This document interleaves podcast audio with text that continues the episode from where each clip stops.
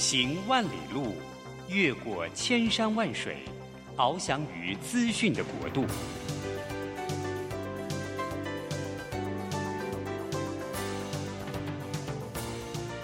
以全方位的视野，飞向更高更远的目标。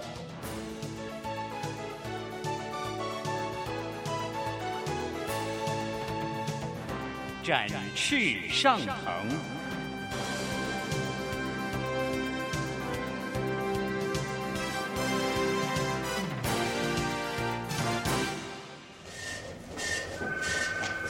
这工作不是我的专业，我之前没有做过啊。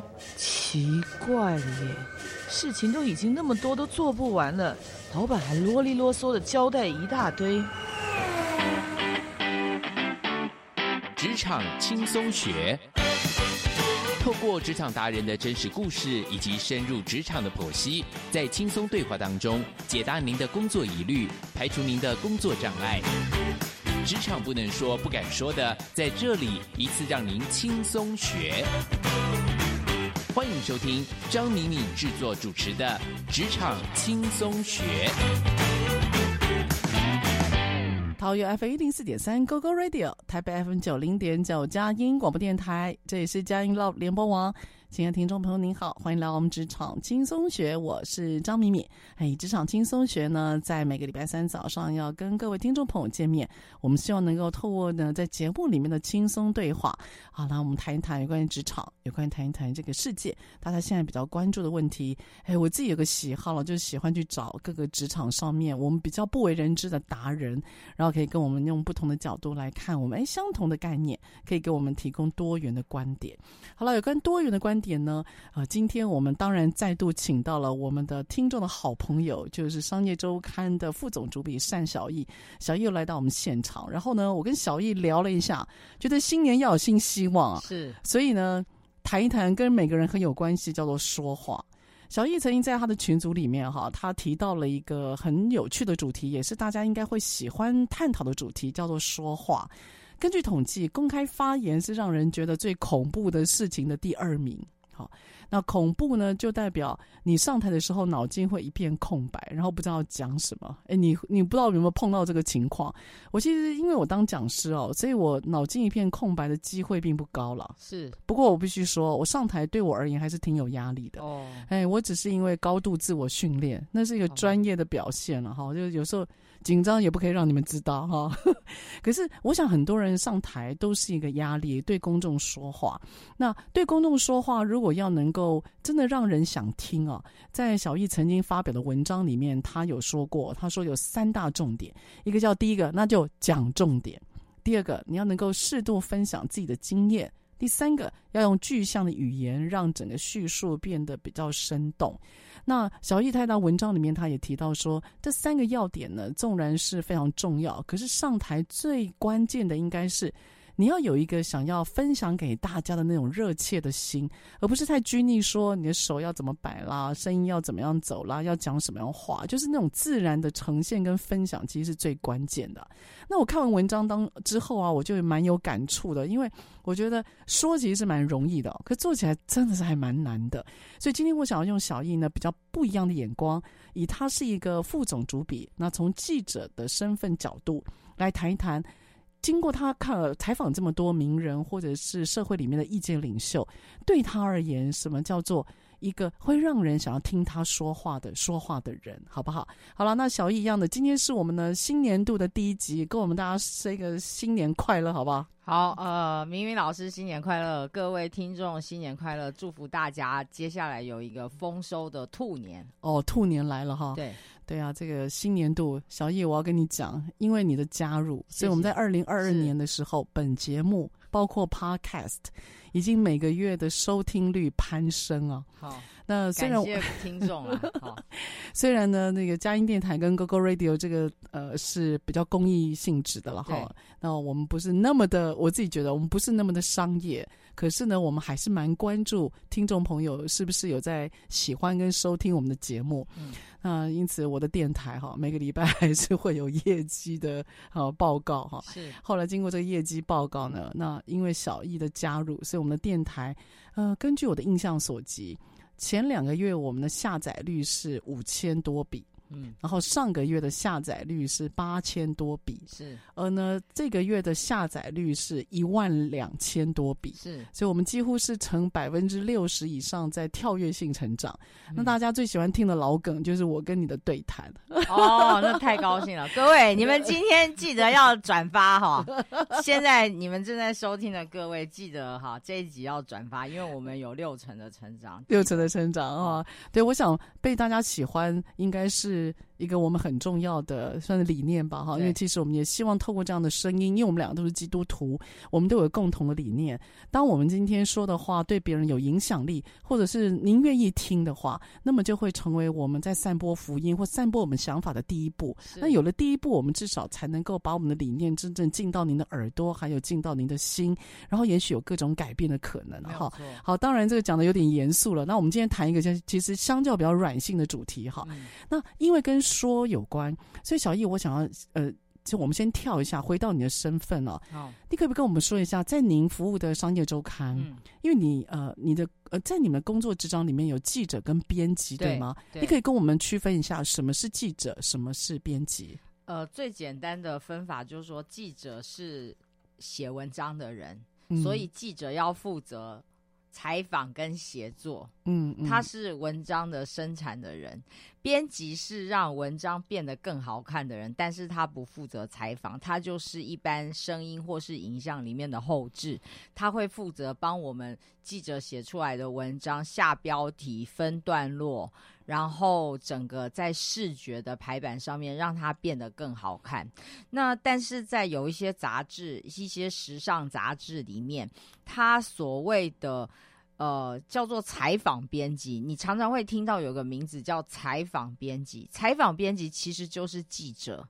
他背后还会有我们所谓的文字编辑跟美术编辑，但是他们呃有一种杂志，有一些杂志他们的记者就叫采访编辑，但实际上就是记者。哦，所以采访编辑的意思就是不但要自己写，而且还要自己去美化或者是修饰他们的文字或内容，对吗？主要是在文字上面，它要分个段落，嗯，大小标可能要建议这些都要做好，然后就请美。编去后置，那像我们的话，呃，就是另外有专人去下标做文字的包装，然后分段落。所以下标这些工作是编辑。对，哦，OK，对。那因此，如果我们知道了记者他的重要的部分是产生内容，对，对不对？采采访，然后编辑最重要的是。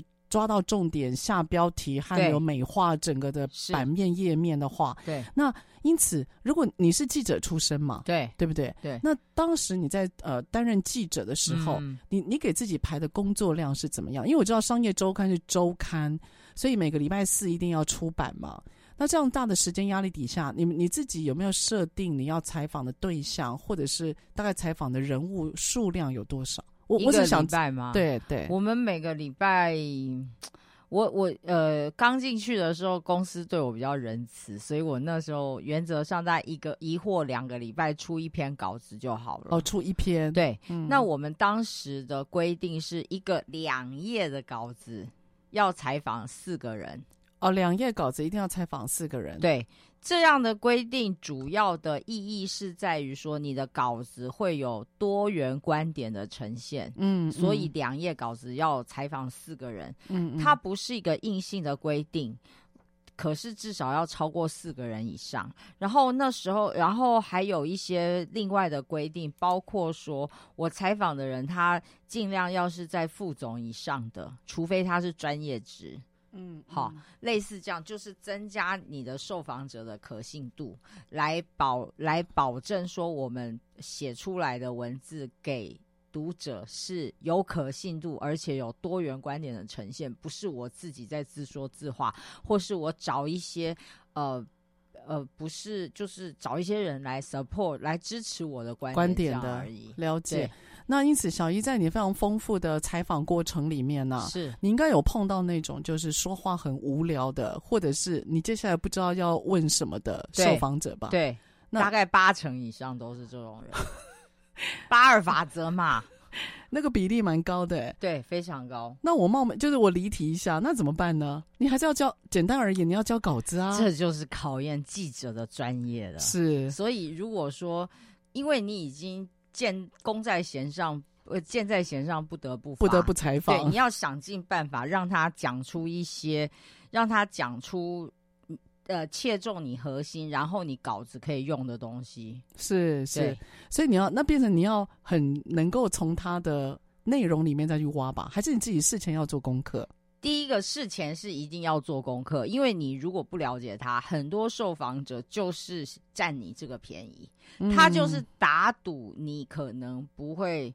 做太多功课，资讯不对称，对，所以他就是用这个，嗯、然后用一些表面的资讯来糊弄你。那不可否认，就是我们也记者也是八二法则，就是八成以上的记者记功课做的并不是很踏实哦，那就是很容易就会被带着走啊，对，然后被糊弄。就他用一些表面的理由，或者是说用一些呃模棱两可的话，你就会被他说服了。嗯、是对，那因此。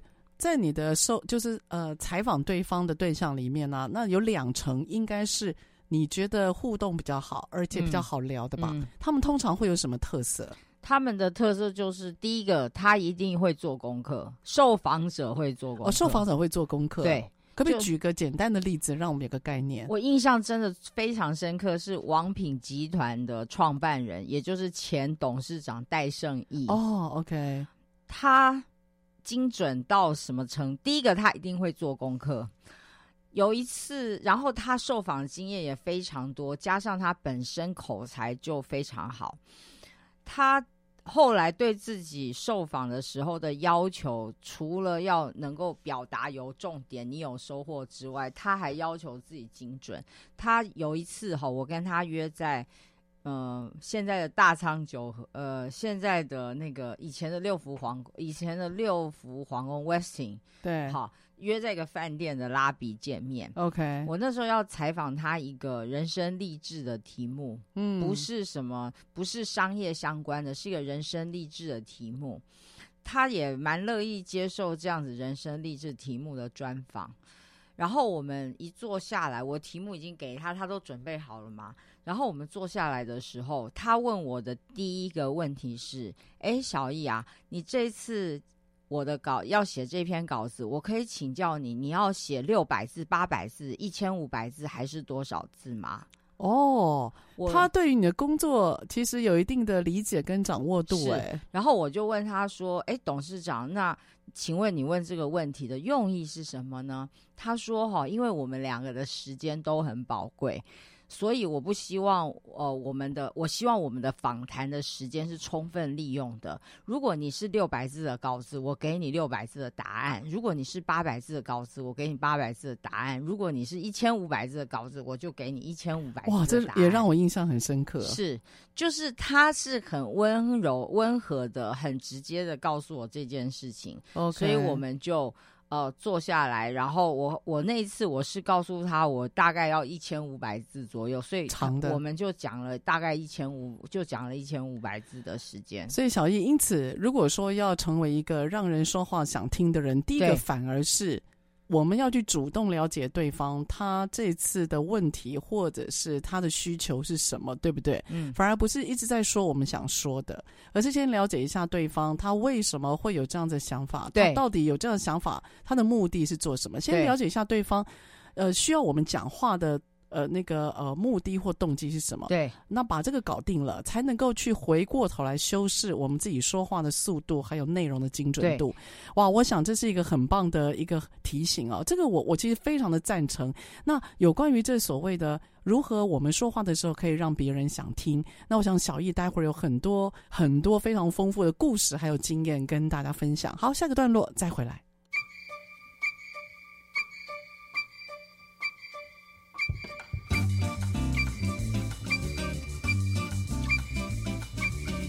Maria Papa said, you better go to bed. Maria Mama said, you better go to bed. The little sister said, you better go to bed. The older brother said, you heard what Papa said, you better say good night. You better shut the light. And Papa told you no, you can't go out tonight. But Papa didn't know Maria had a date and couldn't let him wait. So in a little while, she waited till the lights were low. She went out the window to her bow and sew. Lot of hugging and a lot of kissing and a lot of hugging and a lot of kissing and a lot of happy talk, a lot of moon above, but very little time. A very little time to make a lot of love, to make a lot of love, which is a groovy thing to make a lot of love.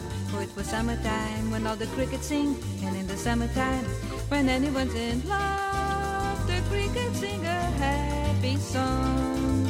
But they didn't do their repertoire for long.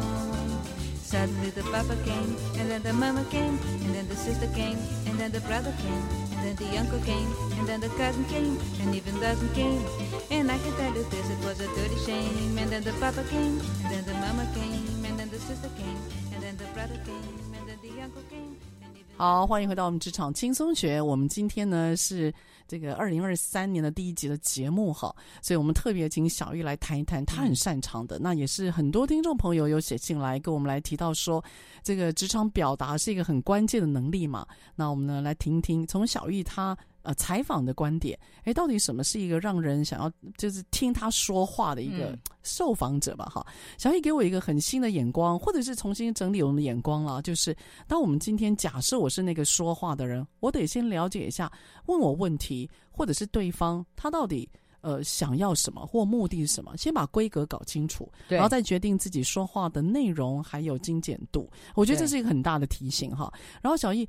在你的那个呃，就是采访对方的过程当中啊，对，你觉得说重点这件事情重要吗？非常重要。其实不是不止在这个受访的过程哈，嗯，我相信在职场上说重点都是非常重要，甚至可以让你升官加薪的很重要的一个基本盘啦。嗯，对。那你觉得？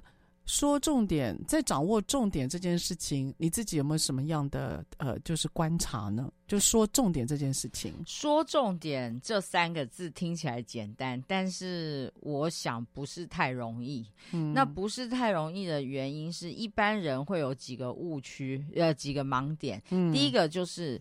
你认为什么都是重点，你看起来什么都重要，你排不出先后顺序。重点的意思是先后顺序，嗯，不是要你选三个，是你可能从一排到十，那前三个是什么？嗯，所以这个就是考验的是说，呃，你看起来什么都重要，那是你的观点，所以我们就回到。前面一段讲到的，到底人家想要听什么？人家的目的是什么？对对。如果你能够换一个角度，从对方的角度来看的时候，你的排序说不定就清楚了。是是是。所以其实啊，小颖，你知道吗？这个我挺挺有感觉的。我碰到很多人在讲事情的时候啊，他都是把自己大累累的想要讲的内容，然后一倒就倒给对方。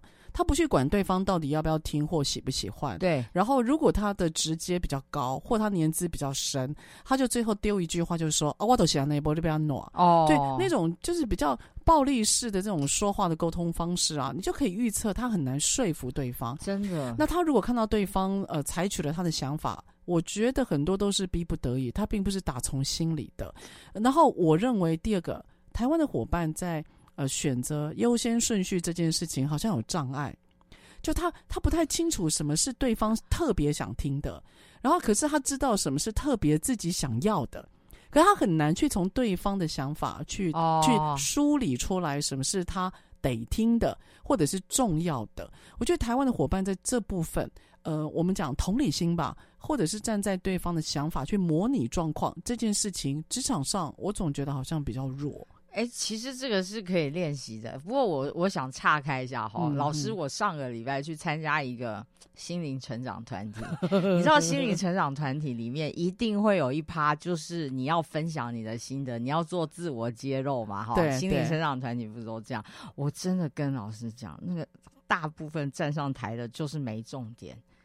就就是没重点，就是没重点，就是就是出现你刚刚讲的那种状况，就我太想分享了，我好想分享，我满心热情想要分享，但是我排不出先后顺序的时候，对，对。哦，第二个误区就是你就会开始从盘古开天，从早讲到晚哦，真的对，然后我就睡着了，不管他多感人，各位对不起哈，我我就睡着了。就是你知道，就是当你落落等的时候，你虽然很感人，你满心的这个心得想要分享，可是真的坦白讲，就是很容易会睡着。我要特别呼应一下你的后者，我跟你讲，只要这个人讲话是跟着时间排下来的，嗯，我就不会想听。对啊，就是他如果告诉我说哦，上个礼拜五怎么怎么样，因此这个礼拜一如何如何，然后这个礼拜二如何如何，所以接下来如何如何，我只要听到他的说话内容是跟着时间排下来的，对，我的听的意愿会大幅降低。所以这就是第二个误区。对，因为我很大胆的假设。他没有经过整理，他只是把他脑中的画面像电影一样演出来，然后说一遍给我听。嗯，其实在这方有在非常有限的时间里面，我觉得大家都要能够发挥整理的功力。所以记住啊，它是一个功力，所以代表你是经过思考整理之后的结果。不要去讲整个大太多的过程，你可以先讲结果，或先讲重点。然后如果对方问答当中好奇想问的话，你再提供相关资讯就好了。可是，在非常有限的时间当中，你不能够，尤其是你刚刚小雨你提到的，大家都在等你讲话和假设，然后你说话的时间只有三分钟，然后你又告诉大家哦，你有满坑的想法，你有很多的热情，你有很多的体悟。问题是我们每个人生活环境是不一样的啊，我们的感触是不一样的。那重点是什么？这个是这时候我就会，我就会忍不住，我就会忍不住问说，那重点是什么？可是。不晓得，也许在职场上，我们这样讲话好像又太直接了。有些人就会觉得说：“哎，你怎么没有听我讲完？”哎，真的，老师，我你知道他讲你怎么没听我讲完？然后我们就伤人了，你知道吗？是老师，这个我呼应一下。我跟你讲，真的，我们商周 CEO 学院里面啊，蛮多 CEO 哈，他们内心很多的忏悔跟很多的懊恼，就是他们会发现他们在开会里面，如果爆出讲重点三个字。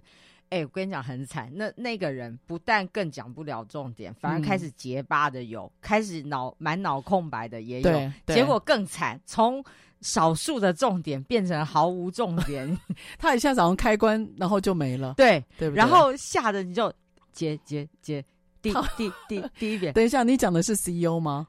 我讲的是经理人，我讲的是说，如果就是有一些 CEO 他出现，老师刚刚讲的这种，他忍不住，他说可不可以讲一下重点？讲、哦、重点这三个字出来之后，对。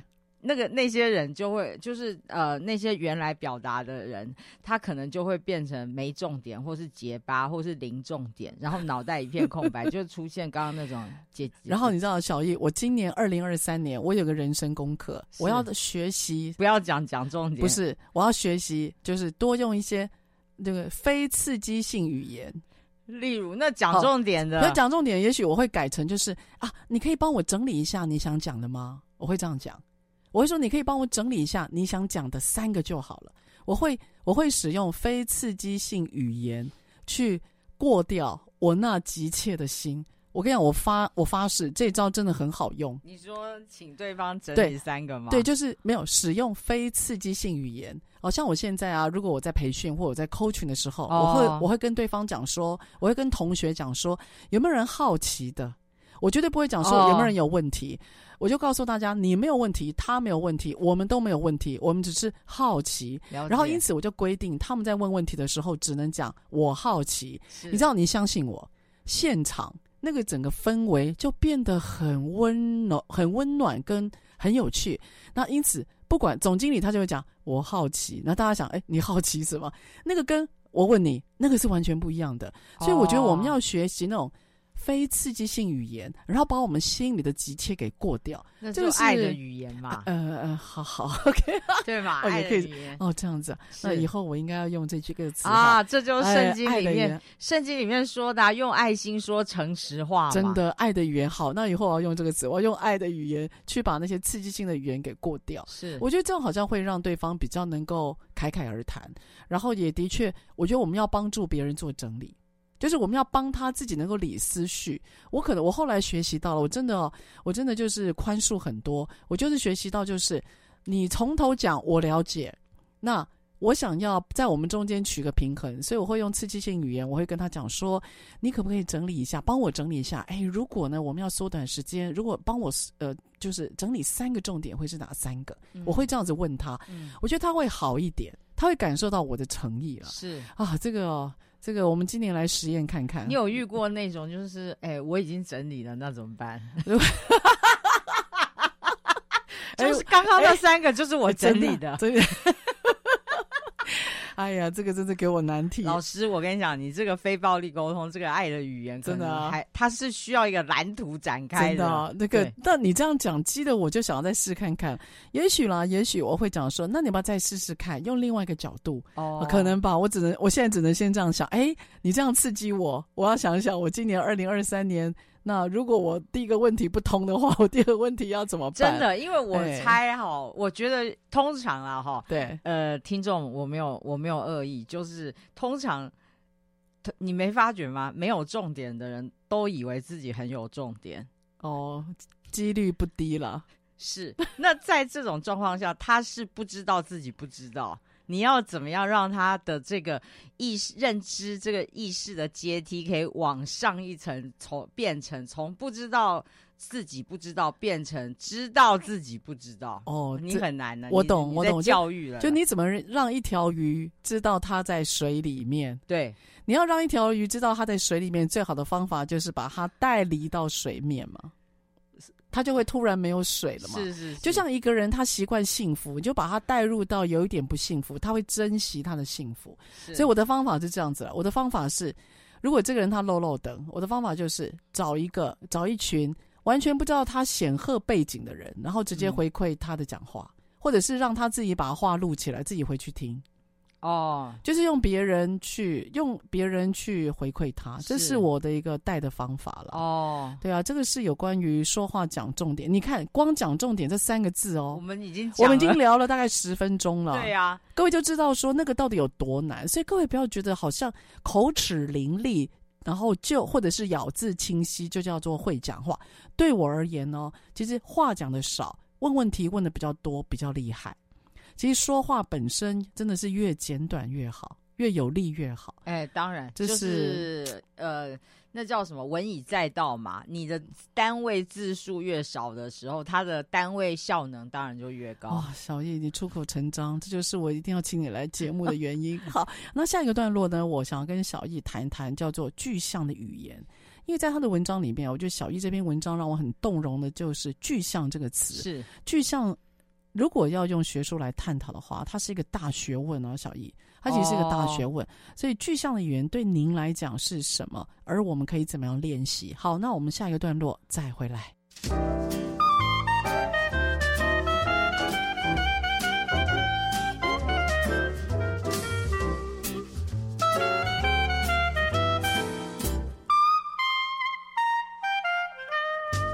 Take it easy. Home, smoke a cigar. Take it easy, boy, boy. Let the others do the hard work for you. Take it easy, boy, boy. Spend every dime, have a good time. Take it easy, boy, boy. The others make the money for you. If you don't do what I say, you will soon grow old and gray. Just walk out, be glad and gay, singing ha ha, singing hey.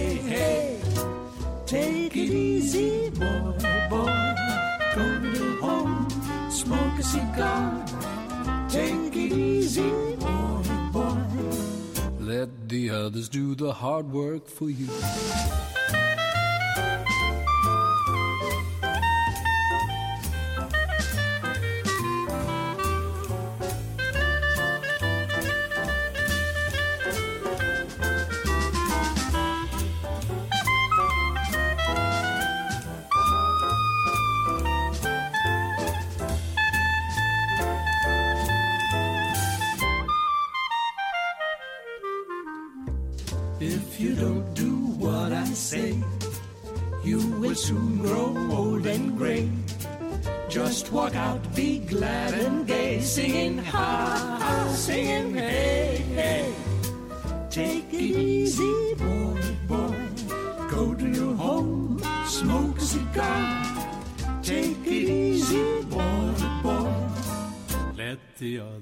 hard work for you. Let the others do the hard work for you. Let the others do the hard work for you.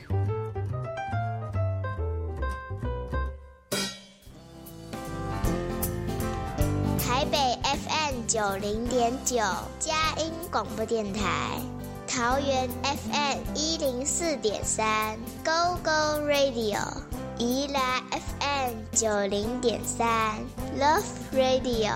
这里是佳音 Love 联播网，精彩节目，欢迎继续收听。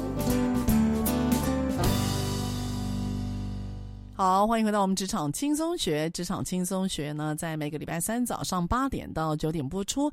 在车上的朋友，您可以定频您的收音机。桃园是 FM 一零四点三 GoGo Radio，台北是 FM 九零点九佳音广播电台。当然了，我们的节目现在也上了 Podcast，还有 SoundOn。您可以在您的手机或者是您的搜寻平台打关键字“职场轻松学”，嘿，都可以呢在上面听到我们的节目，而且您随选随听啊。哎，我们的节目呢，最近在 Podcast 上面表现不错，很多听众朋友，谢谢您的收听啊。那包括很多人在回馈说，有关于新手主管那集帮助他很大。那有人提到，就是他在谈到呃有关压力这一集，他觉得学习蛮多的。是。那我今天也请到我的老梗哈，也是我的好朋友，商业周刊副总主笔单小艺。那小艺自从加入我们节目之后啊，本节目的收听率一直不断的攀升啊。感谢，对，感谢。所以感谢主啊，因为我们两个都是基督徒啊，其实。都想要用各自的舞台，还有经验值，能够让更多人可以，呃，感受我们的一些经验和想法吧。的确是，对，真的是一个很棒的平台。嗯、那今天小易又来跟我这边聊聊一聊，叫做如何让我说话的时候有人在听。是，小易，我喜欢你讲的那个讲重点。我觉得讲重点是自需要自我训练的，真的，而且要刻意。对。然后我发觉要训练自己讲话的一个前提就是你要很谦虚，你相信吗？嗯你要很谦虚，那什么样的人会谦虚哦？有自信的人，嗯，就当一个人有自信的时候啊，他比较愿意放下身段去接纳自己的不足，而去刻意学习。哦、所以，所以虽然台湾的职场啊，或者是书里面在讲刻意学习这件事情，但我自己发现，如果没有对自己有点底气，认为自己可以学东西，那么刻意练习或学习这件事情是不成的。哦，嗯，所以我觉得要从自己的一个自信度，还有对自己到底能力到什么程度的掌握度是要够的，嗯，哦，所以我觉得要能够学讲重点，它的后面的复杂度比我认为想象要多。的确是，的确是，嗯，这个感触挺多的了。对，那小易，我想换一个主题哦，就你有提到在影响力里面有一个非常重要的能力，叫做要使用具象的语言。对的，你可不可以解释一下什么叫做具象的语言？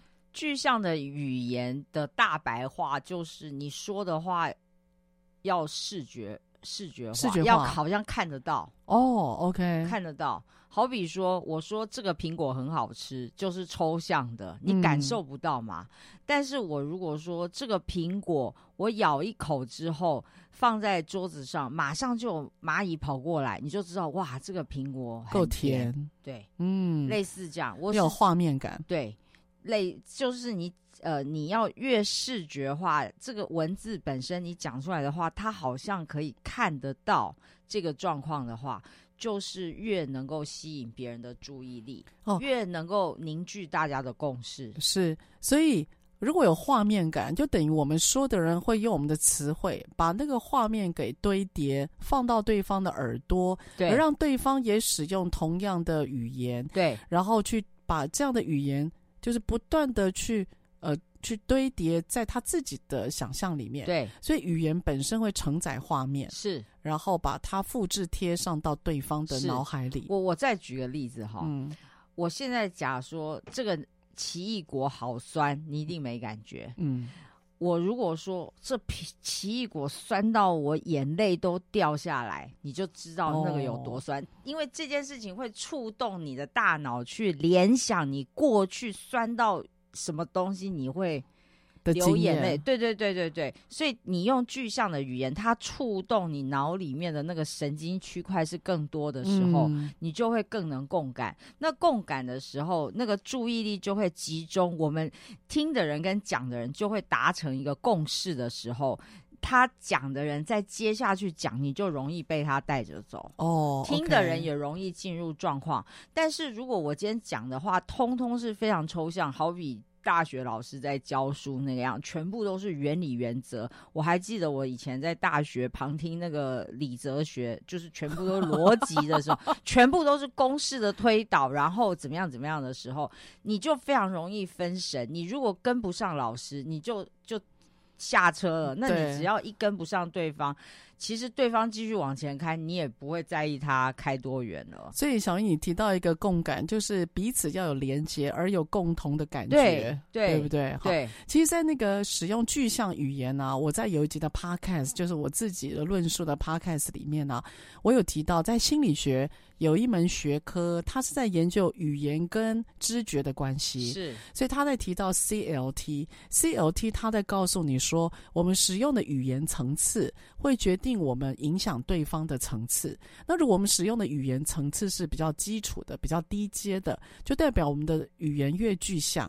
嗯，所以语言越具象的时候，它在引发当下的那个画面感比较多，所以它的影响力是马上的、立刻的，对，拉动力很高。是，可是如果你用的语言是比较抽象的，然后是比较远的，可是当然都会有画面感，都是比较远的、比较抽象的。而例如我们五年之后我们要成为一个世界一流的企业，啊，或者是十年之后我要成为一个呃在哪里发光发热的一个作家，所以当我们的我们的画面是比较远的。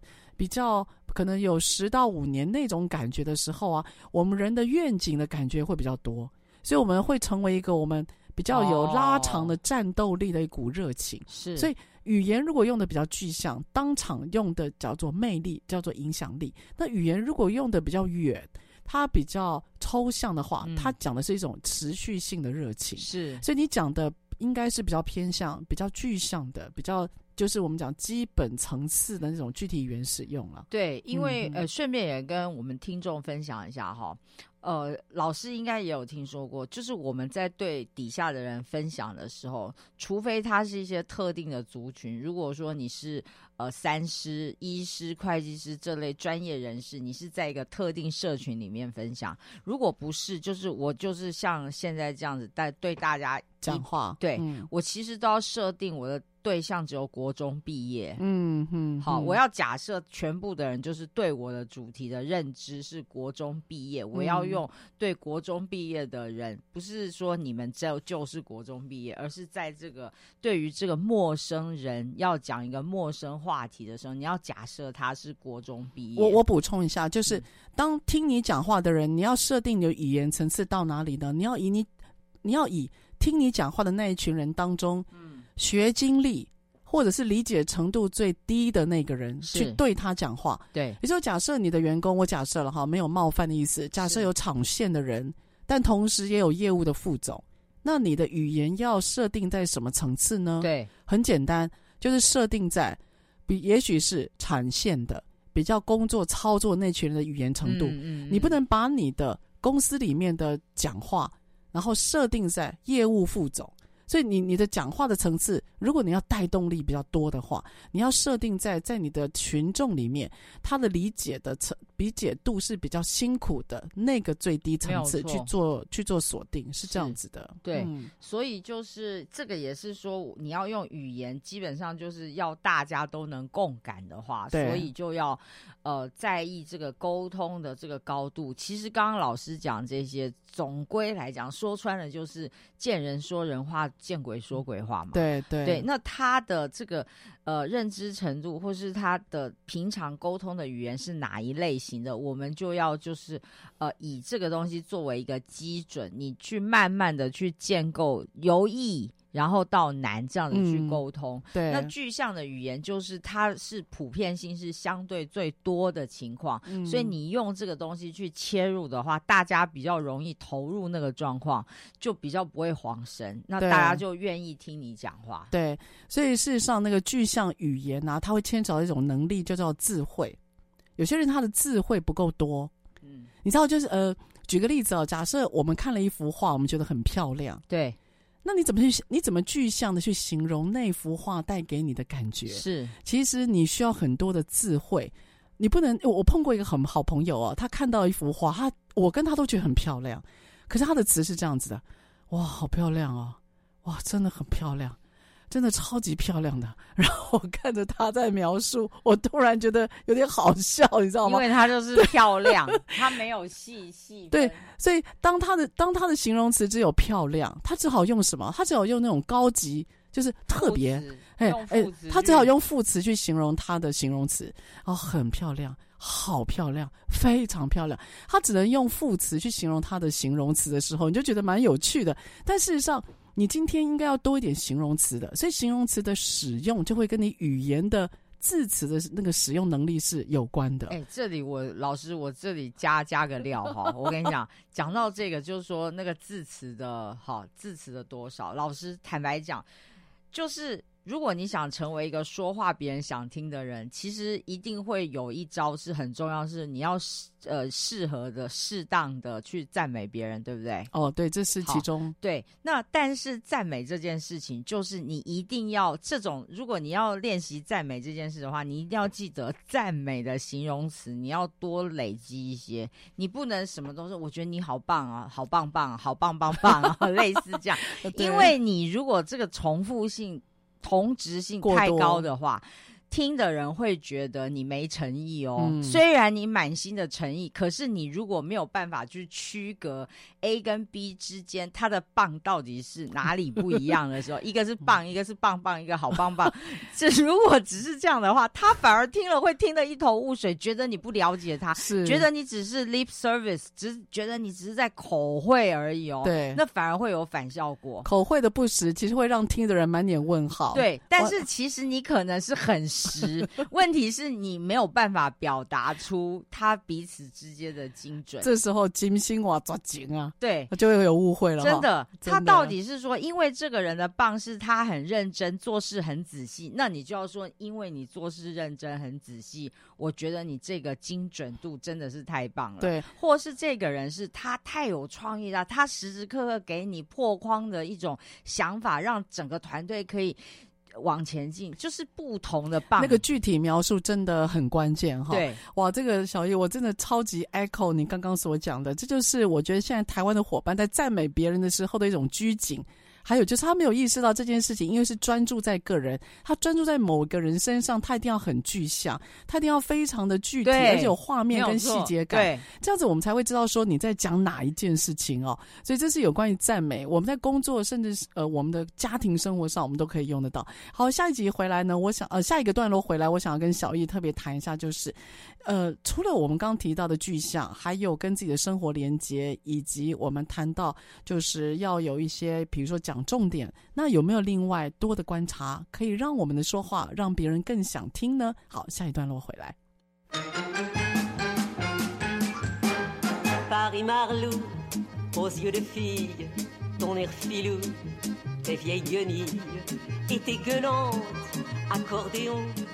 ça fait pas de rente, mais c'est si bon. Tes gigolos te déshabillent sous le métro de la Bastille pour se saouler à tes jupons. Ça fait gueuler, mais c'est si bon brins de lilas, fleurs de pantin, ça fait des tas de petits tapins qui font merveille en toute saison, ça fait de l'oseille et c'est si bon. Des lilas croix bébés d'envers, ça fait des mois qui sont au vert, alors ces dames sont une raison, elles seront bigames et c'est si bon.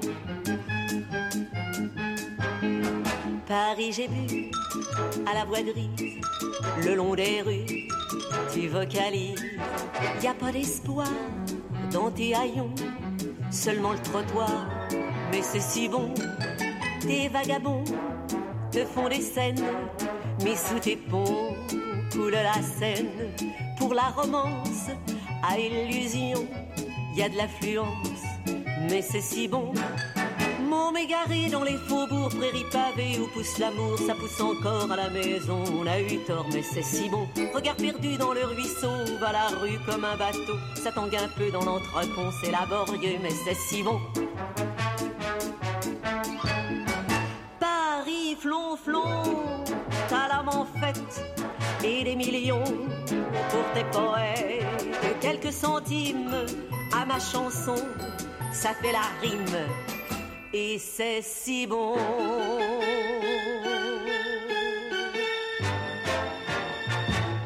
好，欢迎回到我们职场轻松学。我们今天请到了我的好朋友哈，商业周刊副总主笔单小艺。小易提到了要让对方，就是你讲话要让对方想听，有三个重点：第一个讲重点，第二个分享自己的经验，第三个用具象的语言。那我们也讨论到什么叫讲重点，我们也讨论到具象。接下来我想要问小易，就是啊，以他一个这个采访记者好这样的一个身份，有没有什么样除了刚刚那三个要点以外，你自己想要特别补充的或观察的？呃，我想补充一个非常有时代感的，就是 LINE 的沟通。哦，LINE，我们现在每个人应该是，不是用打字吗？对，但是你现，我相信大家一定一定发现到了，你有些人打出来的讯息，你就是给他不读不回，你你你就也不会觉得怎么样。可是就是有些人的讯息，你就是觉得你非看不可，而且看了你就会有想要回他的冲动。哦，你说在 LINE 里面文字沟通也会让人想回应，对，所以其实应该这样讲，就是如果你真的是想要成为一个沟通的时候人家会回应的人的话，除了说话要让人家别人想听之外，LINE 上面的发讯 你也要必须让人家看了知道要想回。是啊，这哎，已经我们现在是一个 online offline 连在一起的人生，啊。其实你这个真的很有时代感，我必须要说，是呃。我不知道你会不会，但我自己啊，嗯，我真的很有限的时间，我不可能每个都回，你知道吗？对，所以你一定会挑。哎，真的耶。对，那你会挑的被你仅存的剩下来那几个几个人，除了他跟你的业务有关或者什么之外，扣掉这些，那种非会一定是有特定的人，特别的。一种气质让你想要会回他，或是你当下不能回，你事后有空，你一定会想到要理他。那那你有什么？你有没有什么建议，让我们打出去的 line 对方会想看吗？哦，我跟你讲，我第一个特别要讲的是，你一定要重视你的贴图。贴图对，你可以用贴图去重塑你的人员。贴图跟人员还有人家想不想回有非常重要关系哦。因为你没有发觉，我们现在其实时间越来越短，对，所以有时候我们会用贴图去代表很多的文字。你没有时间嘛？你就是贴图。小叶，我问一下，你的贴图是指单一的贴图，还是在文字里面有那个小小的小小的图案呢、啊？就单一的贴图啊，单一的贴图，就是人家写了一个什么你可能会贴一个 OK 啊，嗯、好啊、oh, okay. 那种的。是是，我觉得，所以那个蛮重要的，非常。可是你不觉得，如果那个贴图的回应是贴图的回应太多吗？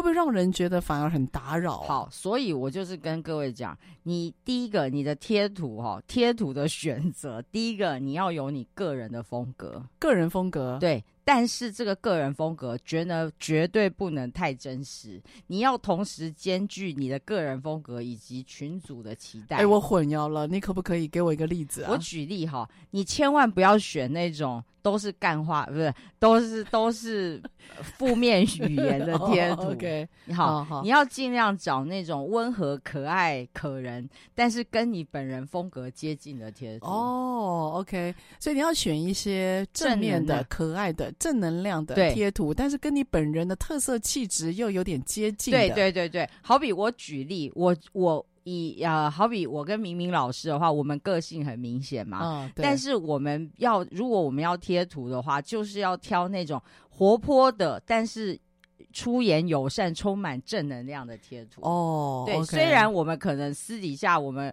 呃，讲话的时候可能是比较黑的那一面，但是那种就是比较负能量、很多很有个性语言的那种贴图，就不适合出现在群组里。那为什么要有甜美的、可爱的贴图？目的是什么？让对方看了不会觉得讨厌吗？嗯，就是要符合你个人的甜美。甜美，对，哦，不会觉得说这个讯息都是来报坏消息，或者是很硬的哦，或者是会让你有压力的消息，意思这样子吗？嗯，应该这样说哈，就是。我不晓得理由是什么，但是各位，你仔细注意你的赖群组，每一个赖群组里面都期待是一个疗愈的风格。对对对，对吧？是的，是的。不管你心里的 OS 是什么，你都要给他一个好棒棒。好，就是现在整个这个 LINE 群主营造出来的一个期待，所以才会说同温层啊。对，所以你的贴图不能够违反这个原则。嗯，那你要在里面得到比较好的人员，就是你要不停的输出正能量。哦，那你的输出正能量又不能让人家觉得很老梗，所以你记得你的贴图要符合你自己的气质，但是不要太黑暗、太奇特的、太怪异的那个。就不是很适合我。我倒有个补充啊，在 LINE 上面哈，我觉得 LINE 上面的文字啊，一次的文字真的不要过多。是，我觉得那个如果你有一堆话想讲，麻烦就拿起电话。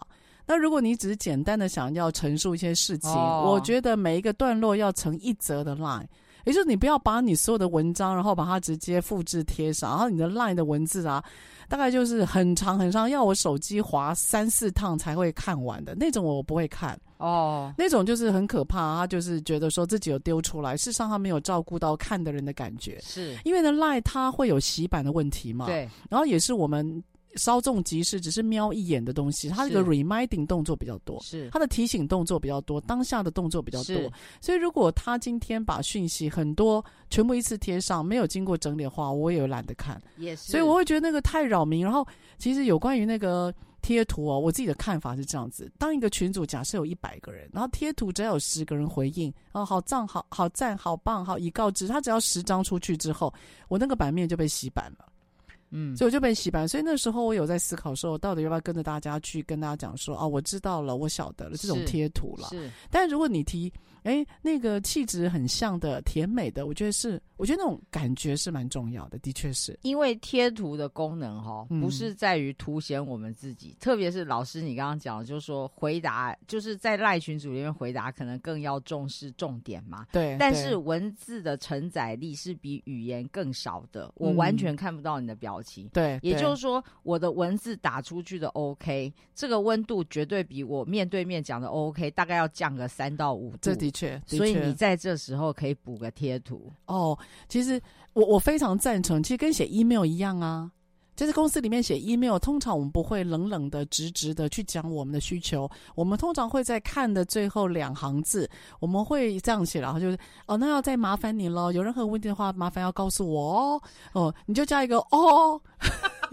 你加一个尾巴，加一个爱心，加一个什么？就是你让对方看到你在交办东西的生冷底下，你在最后一到两行字，你加一个比较温暖的符号，对，或者是语言，我觉得会润饰很多我们那种比较直白，甚至可能会有些冒犯的。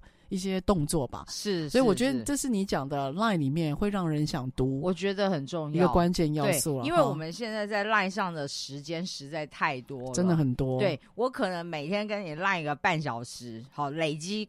时间有半小时，但是我跟你实际上面对面的时间可能五分钟都没有。真的，所以我们在群组贴图上面建构出来的人格，某个程度上已经越来越跟真实在一起了。是是，所以我觉得自从有 Line 出现之后啊，我的手机就很少响嘞、欸。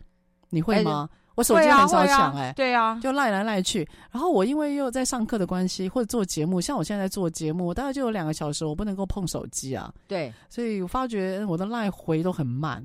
哦，好朋友越来越少了。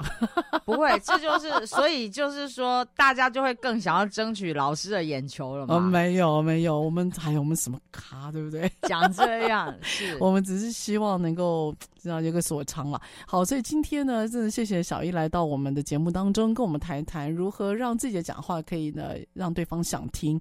那小易谈到了讲重点，哦，讲重点，我们讲了好久的重点哈。对。然后我们也提到了怎么样能够就是让自己的思绪整理。的更好，而让我们可以呢，就是有具象，然后用语言去堆叠我们的想法。嗯，接下来小易提到了 Line，我觉得这个运用蛮好的哈。那 Line 在我们生活好多的时间跟空间，真的。哎，所以怎么样在 Line 里面让自己的文字可以让对方也想看，也想回应？哎，好像也是一个功课啊。是，小英，你会不会觉得做人很难呢？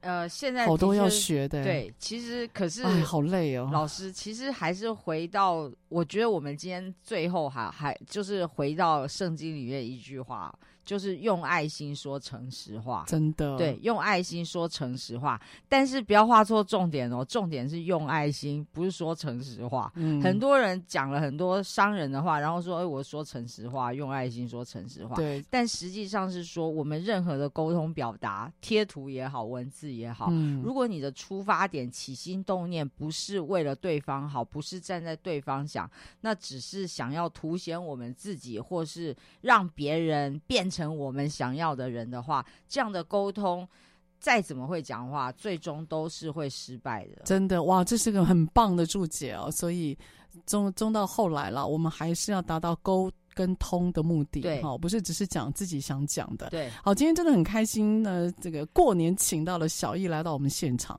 小易跟我这个二零二三年要有一些新希望，之后有什么计划再来跟大家分享一下，好，好不好？没问题。好啦，那我们下个礼拜三早上八点，我们空中再会喽，拜拜，拜拜，谢谢，拜拜。